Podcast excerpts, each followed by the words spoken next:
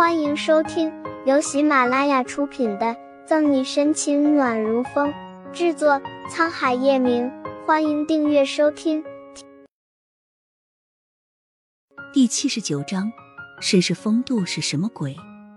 好，拿过沈西手里的笔，叶晨玉快速的写下自己的名字，然后合上笔盖，连笔带纸重新给他。反转太大。沈西有一瞬间没有反应过来，这就完了。沈西不确定的看了几次以方签字，的确是叶晨玉的名字和他的笔迹。这么好说话的叶晨玉，不禁让沈西怀疑人生，怀疑信念。他怎么感觉自己好像要从一个坑里跳到另一个坑里？怎么还不满意？那就算了，实在不行，我就把真相告诉奶奶，说我们就是偶尔在一起睡觉而已。叶晨玉做事要抢过沈西手里他所谓的合同，不行不行！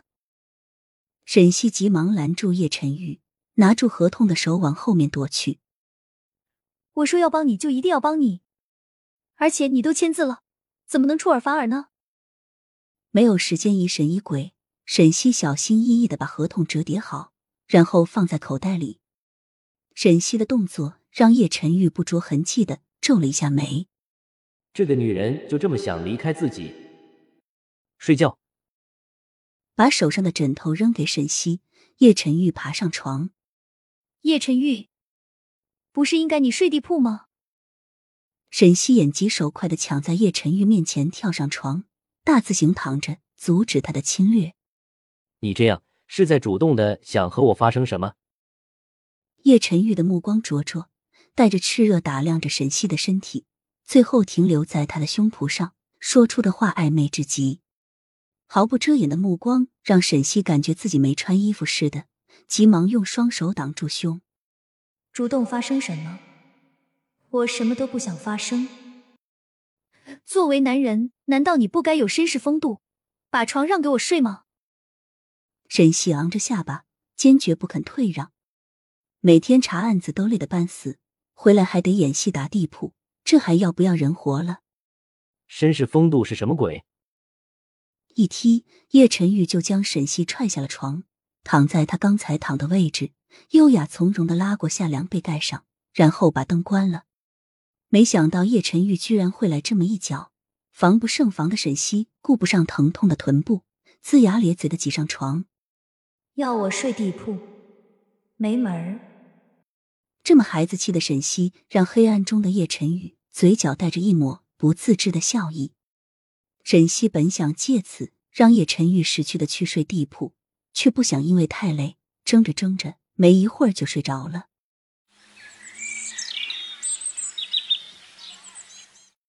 第二天，沈西还在睡梦中蹂躏叶晨玉，枕头边上的电话就震动着响了起来。沈西又累又困，眼皮没有抬一下。